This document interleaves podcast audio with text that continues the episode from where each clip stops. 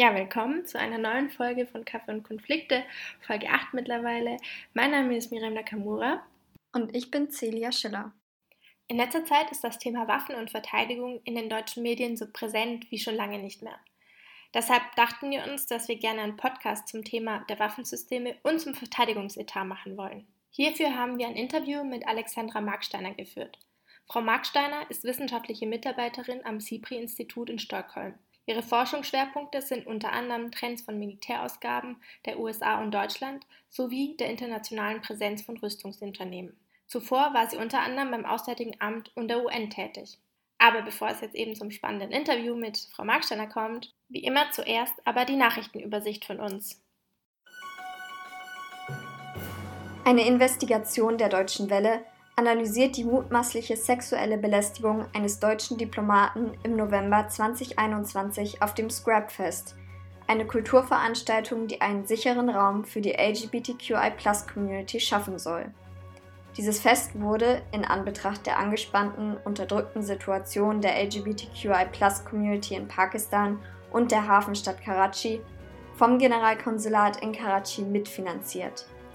Im Nachklang des Festes wurde darüber berichtet, dass wohl ein hochrangiger deutscher Diplomat Mitte 60 eine weibliche Besucherin sexuell belästigt haben soll. Das Auswärtige Amt startete Untersuchungen und zieht nun die Schlussfolgerung, den Diplomaten in den nächsten Wochen abzuberufen, obwohl man laut dem Auswärtigen Amt den, Zitat, spezifischen Vorwurf der sexuellen Belästigung, Zitat Ende, nicht nachweisen hat können. In Kontrast sehen die Anwesenden und das Opfer des Festes in Karachi die Situation anders, so Deutsche Welle. Direkte Augenzeugen gab es nicht, doch die zuvorherigen Annäherungen des Diplomaten an andere Gäste lässt darauf schließen, dass sein Verhalten von Zeiten unangebracht und alkoholisiert war. Videomaterial bietet Grund zur Annahme, dass es potenziell zu einer Berührung der Frau gekommen sein soll. Und des Weiteren habe der Diplomat an demselben Abend eine SMS an die Organisatorin des Festes geschickt, wessen Inhalt ein Bild der mutmaßlich sexuell belästigten Frau enthält und auch die Bitte um die Weiterleitung ihrer Kontaktdaten. Am nächsten Tag, mit Veröffentlichung der Vorwürfe, bestreitet der Diplomat, sich an solch eine Tat entsinnen zu können. Eine Anzeige in Pakistan scheint unmöglich. Schlussendlich war es eine Veranstaltung, die entgegen der Kriminalisierung von Homosexualität in Pakistan steht. Außerdem würde das Immunitätsprinzip den Diplomaten nur eine Anklage in Deutschland nach seinem Aufenthalt in Karachi erlauben. Mitte August wird es ein Jahr her sein, dass die Taliban die Macht in Afghanistan übernommen hat. Seitdem bis Mitte Juni haben die Vereinten Nationen die Menschenrechtslage in Afghanistan beobachtet und dokumentiert. Die Ergebnisse wurden nun veröffentlicht. Der Bericht offenbart eine drastische Verschlechterung der Menschenrechtslage in Afghanistan. Zwar sei die Anzahl an bewaffneten Konflikten zurückgegangen, aber insgesamt habe sich die Lage verschlechtert. So kam es etwa zur Tötung von 65 Menschenrechtsaktivistinnen und 173 Journalistinnen und Medienschaffenden. Über 300 ehemalige Regierungsangehörige wurden ermordet, gefoltert oder festgenommen. In den allermeisten Fällen seien die Tötungen auf die Taliban zurückzuführen. Die meisten zivilen Opfer, insgesamt 700, seien meist auf den sogenannten Islamischen Staat zurückzuführen. Daneben hat sich besonders die Lage der Mädchen und Frauen im Land verschlechtert. So wird Mädchen der Besuch in einer weiterführenden Schule verboten und gleichzeitig ein Ausweg bei häuslicher Gewalt in Form etwa von Meldestellen, Rechtsmittel oder Zufluchtsorten aufgelöst.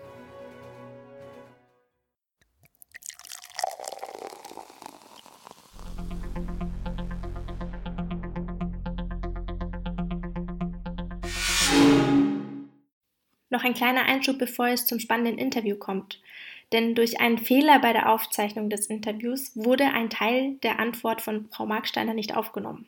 Dankenswerterweise hat sich dann Frau Marksteiner bereit erklärt, eben diese Passage nochmal für uns aufzunehmen und uns zukommen zu lassen. Und deshalb an dieser Stelle ein ganz großes Dankeschön an Sie, Frau Marksteiner.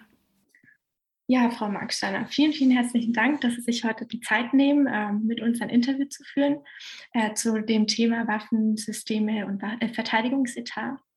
Ähm, seit dem traurigen Angriffskrieg Russlands auf die Ukraine ist ja das Thema Sicherheits- und Verteidigungspolitik auch nunmehr in den Alltag gekommen vieler Menschen. Und ähm, wie so oft ist es ja so, dass sich dann einige Leute äh, selber zu ExpertInnen ernennen. Ähm, dieses Phänomen kennen wir ja sehr gut aus der Fußball-WM-Phase und EM-Phase und jetzt zuletzt aus Corona. Und deshalb haben wir uns gedacht, wir fänden es vielleicht ganz wichtig, da so ein bisschen eine Folge zu machen, die ein bisschen aufklärt oder so ein bisschen Wissen in den Bereich Verteidigungspolitik reinbringt. Und somit wollten wir auch gleich mit der ersten Frage starten. Ähm, aus was setzt sich eigentlich der deutsche Verteidigungsetat zusammen? Mhm. Also erstmal vielen, vielen Dank für die Einladung. Und ähm, ja, das macht auf jeden Fall Sinn. Äh, ich glaube, jetzt durch den Krieg ähm, ist dieses Thema mehr in den Medien vertreten.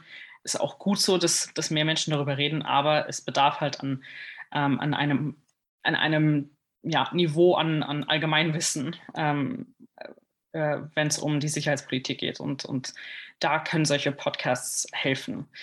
Ähm, jetzt zu der Frage, wie setzt sich der deutsche Verteidigungsetat zusammen? Ähm, da, da, will ich jetzt nur kurz unterscheiden zwischen dem regulären deutschen Verteidigungshaushalt, ähm, also sprich dem, der, der, der, Haushalt, den wir jetzt schon seit einigen Jahren hatten, und dann natürlich auch das Sondervermögen, das jetzt vor knapp fünf Tagen äh, durch den Bundesrat äh, gekommen ist und jetzt auch in den nächsten paar äh, Wochen als Gesetz eingeschrieben wird.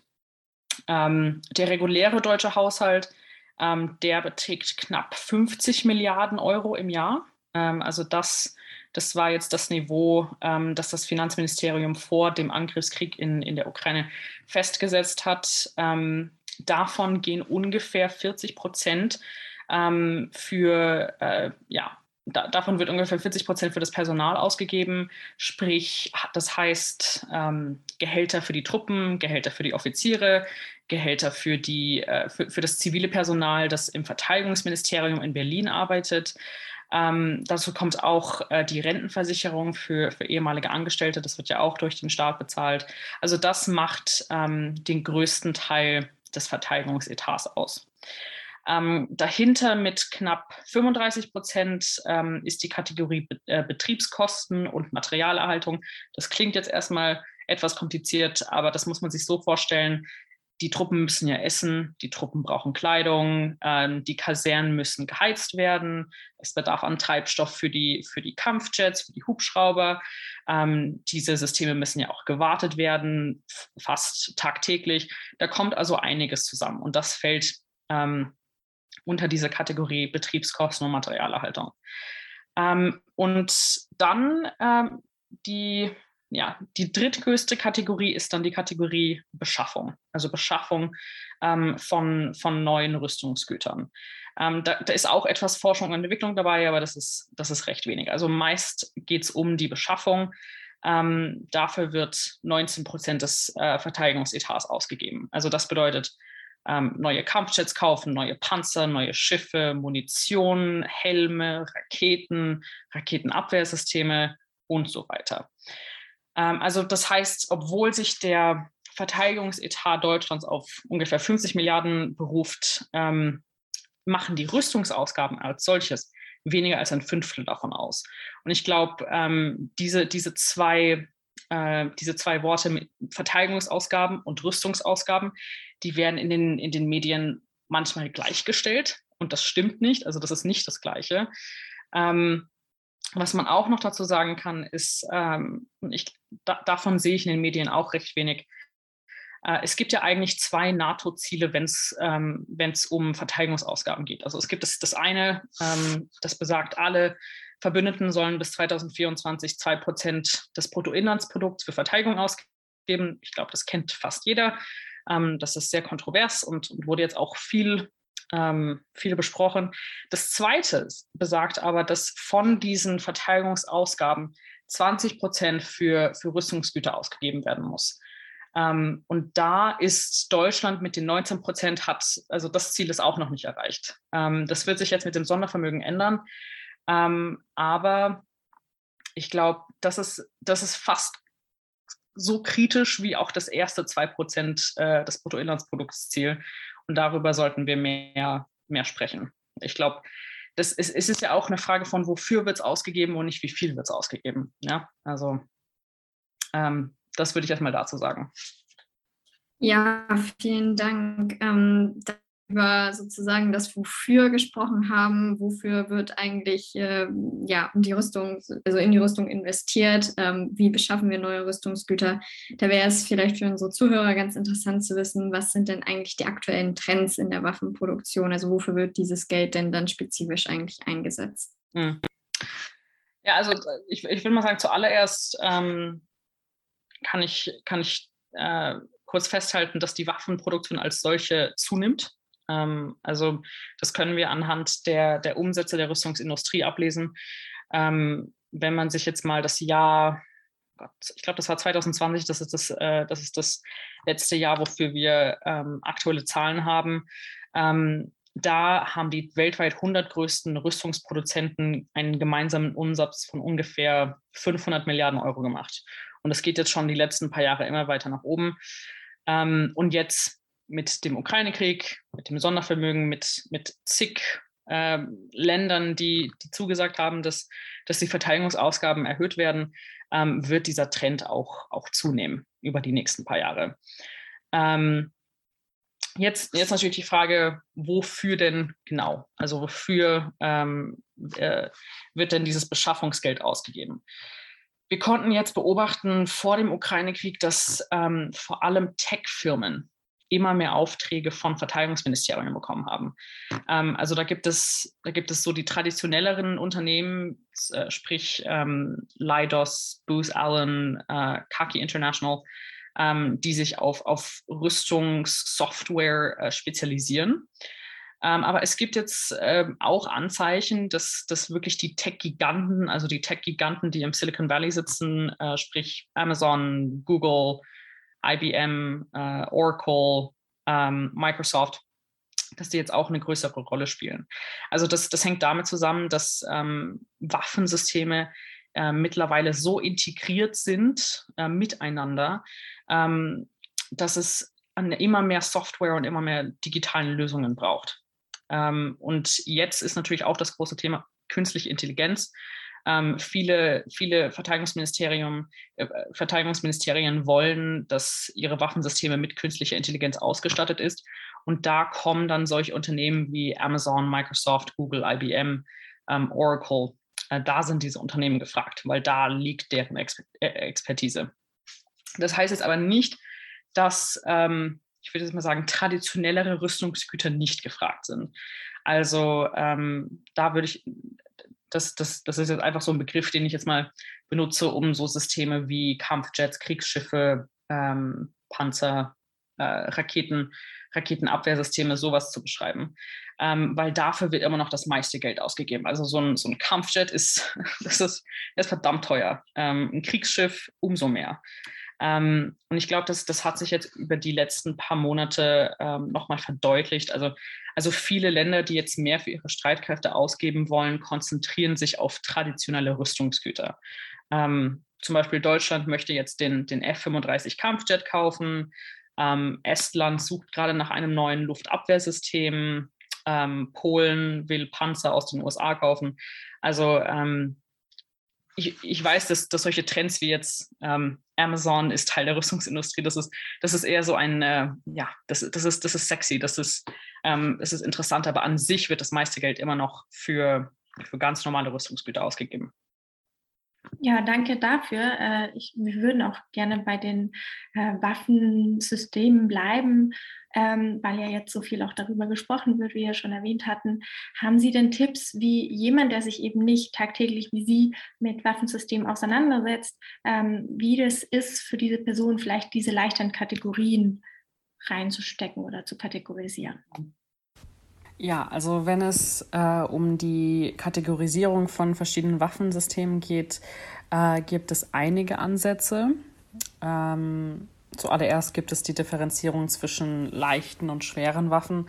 Ich glaube, das hat man jetzt über die letzten paar Monate immer mal wieder in den Medien gehört. Ähm, da geht es meistens um die Diskussion, ob Deutschland jetzt leichte oder schwere Waffen in die Ukraine liefert. Ähm, Also das ist die eine, äh, das ist der eine Ansatz.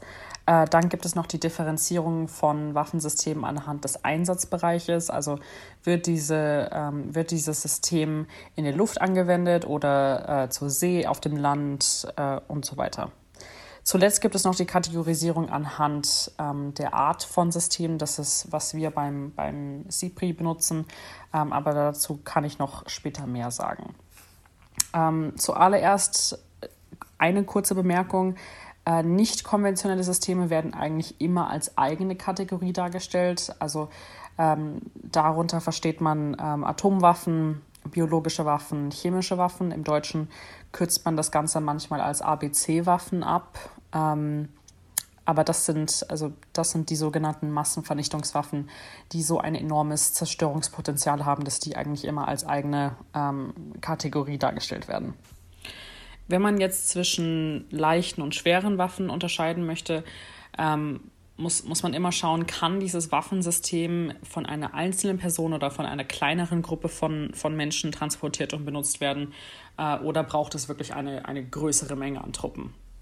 Also ähm, Systeme, die, die von einzelnen Personen oder von kleineren Gruppen ähm, verwendet werden können, das sind Gewehre, Pistolen, Munition, ähm, einige Flugabwehrkanonen, kleine Mörser, ähm, also sowas. Und alles andere, ähm, wo es dann eine, eine größere Gruppe von Menschen braucht, das sind dann schwere Waffen.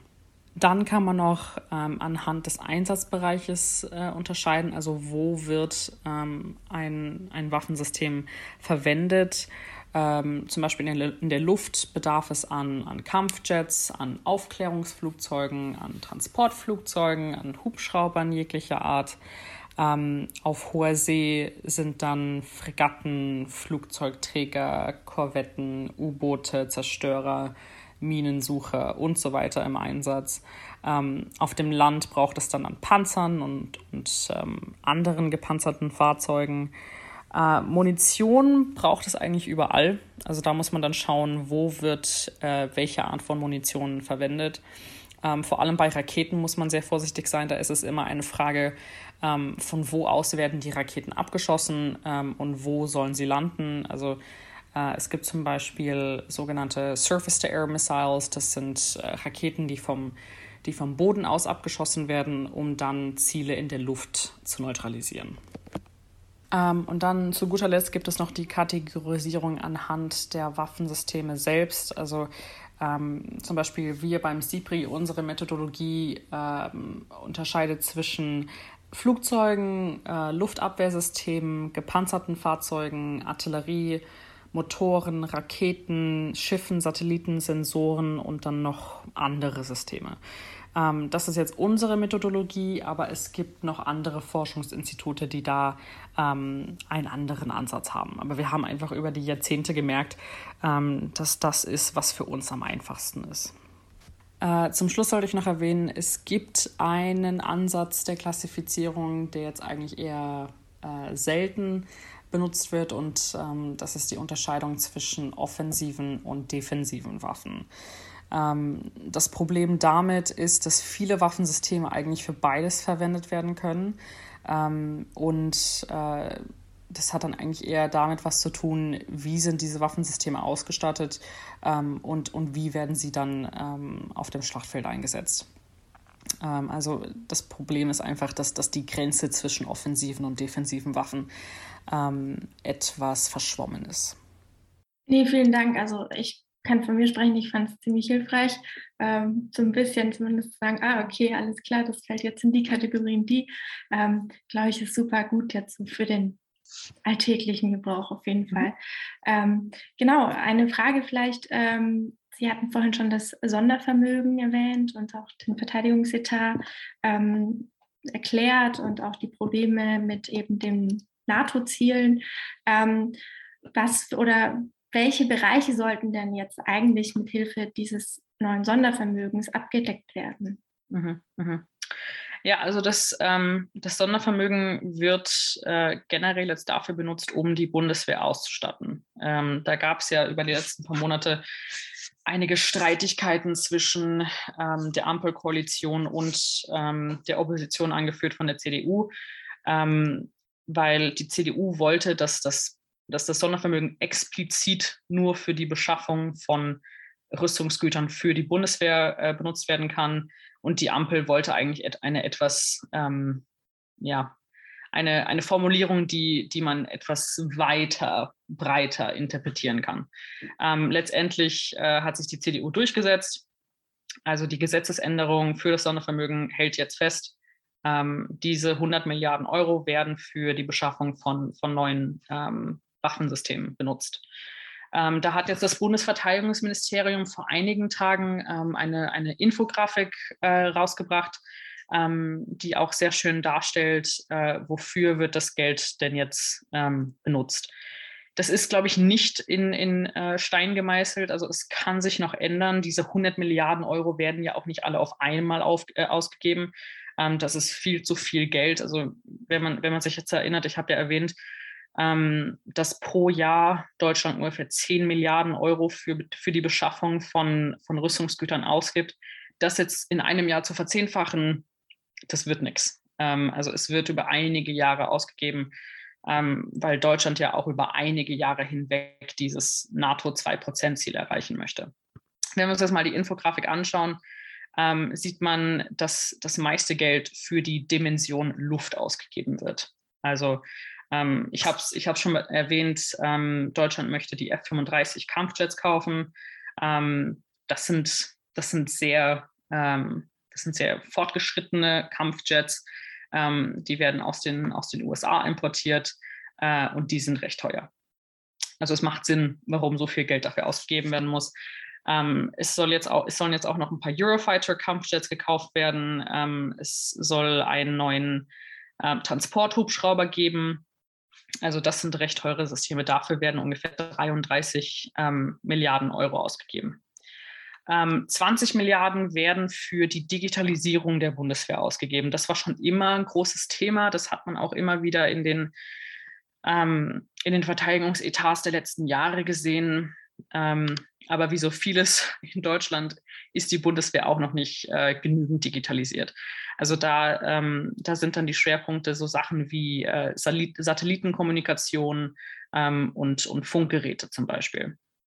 Ähm, die drittgrößte Kategorie, ähm, das, das, sind, ähm, das sind Beschaffungsvorhaben, die jetzt eigentlich vor dem Ukraine-Krieg durch den regulären Haushalt finanziert äh, äh, hätten werden sollen, aber jetzt, da das Geld da ist, wird, werden sie jetzt durch äh, das Sondervermögen äh, finanziert. Also da gibt es äh, ein Nachtsichtgerät, äh, das, die, das, die, das das Verteidigungsministerium kaufen möchte ähm, eine, eine neue Fregatte, eine neue ähm, Korvette, ein, neu, ein, äh, ein neues U-Boot. Also da gibt es da gibt's, ähm, einige ja, äh, einzelne Vorhaben.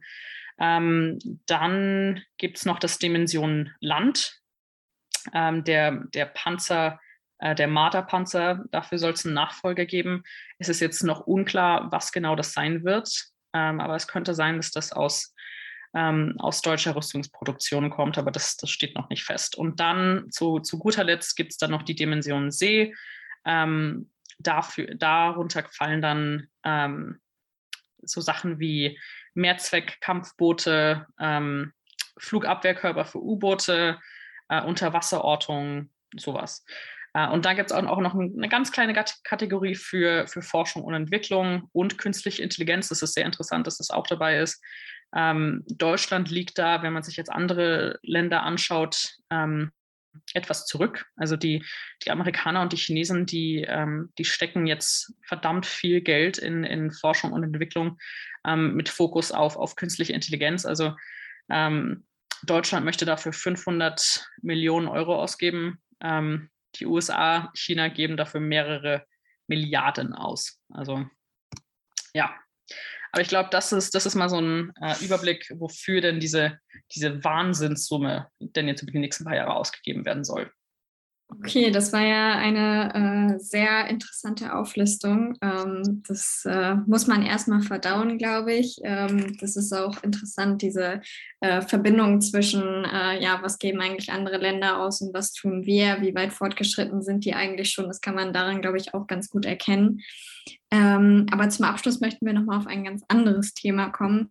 Und zwar, ob Sie vielleicht noch etwas über die Arbeit von SIPRI im Allgemeinen erzählen können ähm, und auch speziell dann auf den Aspekt, ähm, wie es eigentlich ja, die Repräsentanz von Frauen in der Waffenrecherchebranche, ähm, das wäre so ein Punkt, den wir gerne noch besprochen hätten.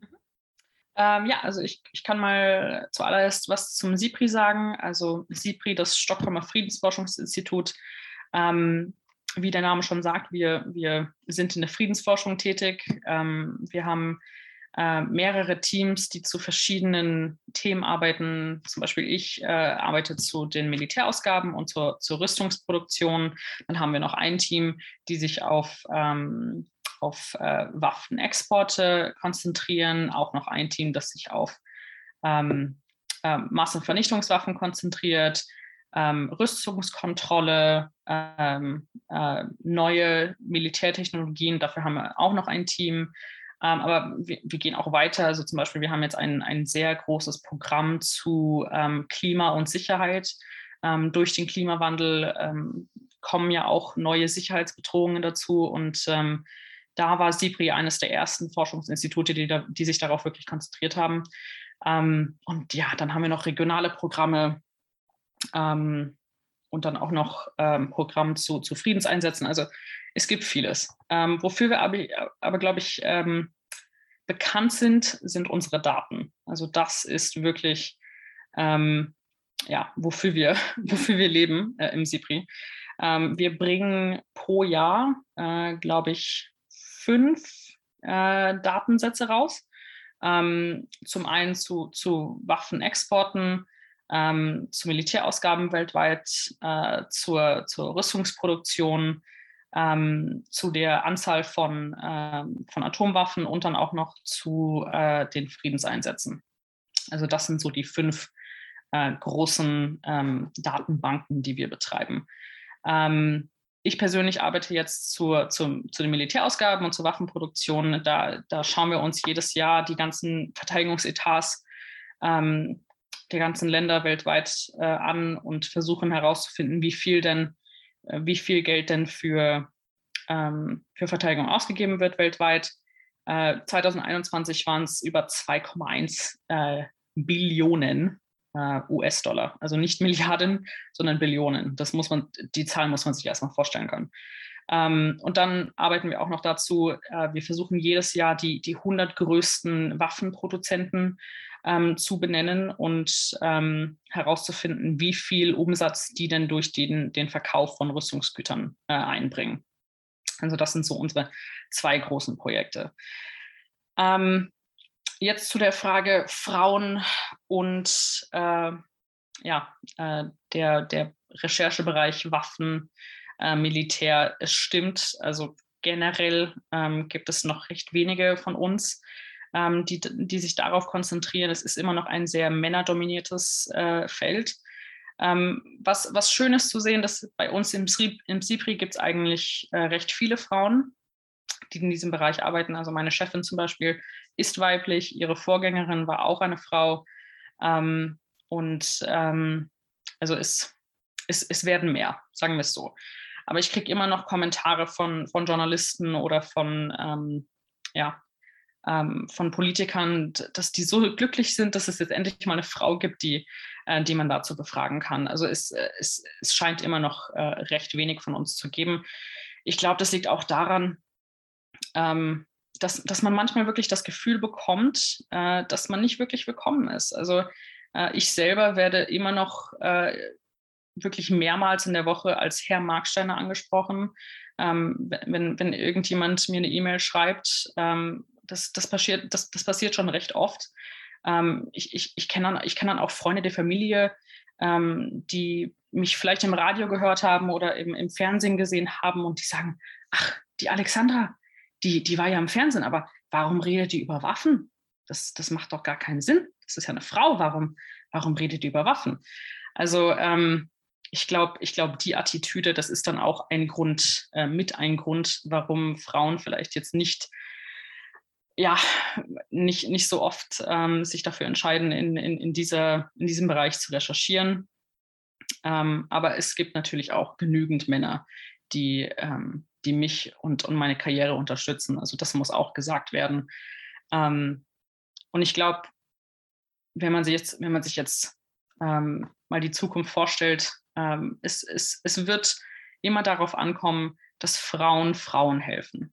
Also je weiter ich in meiner Karriere fortschreite oder je weiter meine, meine Chefin in ihrer Karriere fortschreitet, ist es immer wichtig, dass wir, dass wir kurz mal nach hinten schauen und, äh, und versuchen, die Frauen, die nach uns kommen, mit uns hochzuziehen.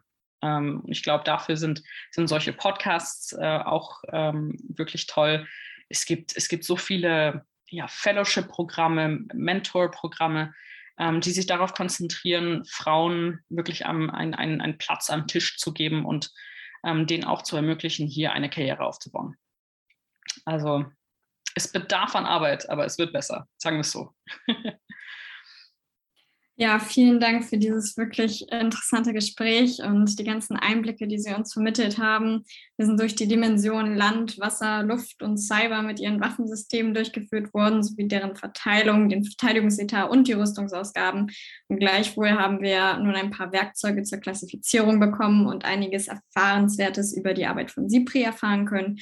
Und weiterhin kann man die Diskussion über das Sondervermögen ja nun auch ein bisschen besser betrachten und analysieren sowie auch die Repräsentanz von Frauen im Recherchebereich unterstützen. Und dafür danken wir Ihnen recht herzlich.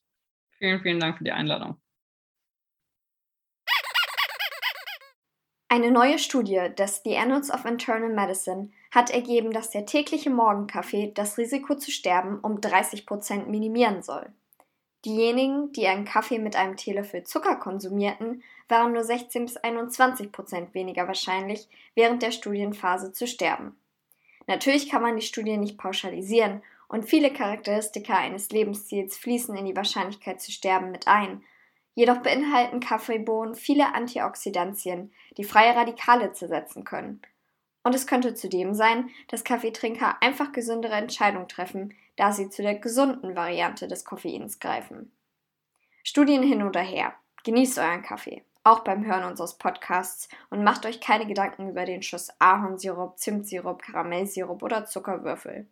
Auf die nächste und viele weitere Folgen. Und bis bald. Ja, auch von mir bis bald. Danke an dieser Stelle fürs Zuhören. Bei Fragen, Anregungen und oder Kritik könnt ihr uns wie immer per E-Mail, Instagram oder Twitter schreiben. Tschüss. Tschüss.